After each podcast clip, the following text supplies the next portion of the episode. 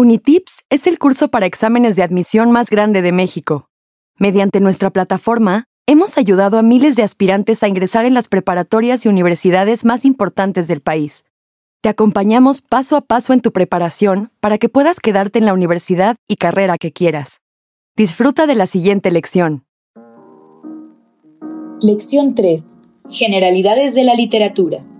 A lo largo de la historia de la literatura como expresión, arte y disciplina, se ha diversificado en su forma de presentarse, contemplando una estructura y una función para plasmar de una manera estética y clara las ideas, reflexiones, emociones e historias que se están planteando.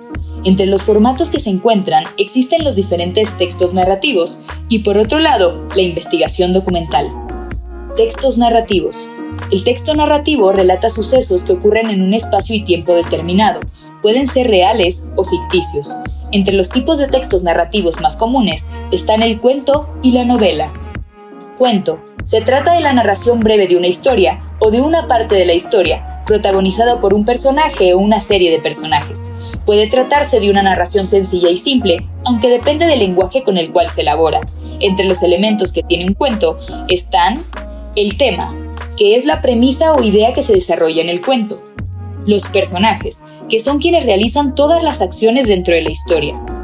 La acción, que es el conjunto de hechos desenvueltos durante el cuento. El ambiente, que es el tiempo, espacio o lugar en donde ocurre la historia. Y la estructura, que es la manera en la cual se presenta el planteamiento, nudo y desenlace, ya que la narración de la historia no necesariamente comienza en el principio de la historia. Algunos cuentos inician con el final. Novela, a diferencia del cuento, en la novela se desenvuelve la historia en varios capítulos, detallando con más profundidad características de los personajes, además de los lugares en donde sucede la acción y otros aspectos del tiempo y la época que pueden aportar a la imaginación o al conocimiento de la lectora o lector. Pero en cuanto a estructura, la novela tiene los mismos elementos que el cuento. Redacción y técnicas de investigación documental. Al realizar una investigación existen diversas técnicas para obtener información de distintos documentos y realizar la redacción de la información encontrada. Algunos de los principales formatos para la recopilación de ideas y conceptos investigados son resumen, paráfrasis, cita textual y comentarios. Resumen.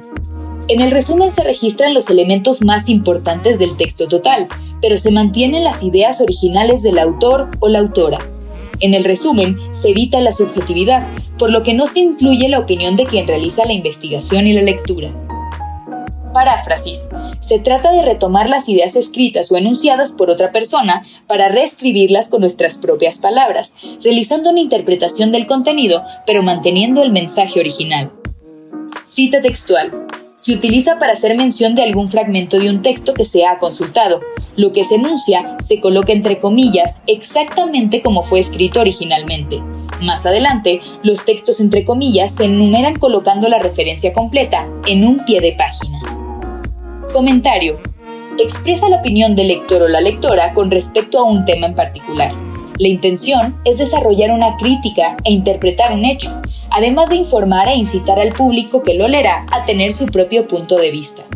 La siguiente es la forma en la que debes registrar las fuentes que consultas para realizar un texto o elaborar una investigación. 1. Fichas bibliográficas. Reúnen información acerca del texto en un libro para que sea fácilmente identificable. La ficha debe incluir el autor, el título de la obra, el número de edición, la ciudad, la casa editorial, el año y el número de páginas. 2. Fichas hemerográficas reúnen información acerca del texto en un artículo periodístico o en una revista para que sea fácilmente identificable. La ficha debe incluir el autor o la autora, el título del texto, el periódico o revista, la sección, fecha y el número de páginas. 3. Fichas de trabajo. Se utilizan para documentar información importante a través del proceso de investigación. Contienen las ideas principales del tema que se está trabajando. Responde correctamente las siguientes preguntas. 1.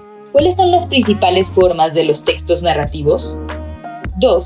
¿Cuáles son las principales técnicas de redacción e investigación? 3. ¿Qué datos debe incluir una ficha bibliográfica para que esté completa? ¿Y cómo se diferencia de la ficha hemerográfica? Resuelve los ejercicios de práctica en tu cuenta de Unitips y cuando estés listo, pasa a la siguiente lección.